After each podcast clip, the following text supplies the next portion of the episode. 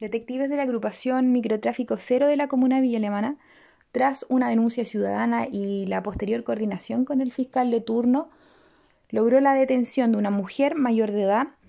por la infracción al artículo octavo de la Ley 20.000,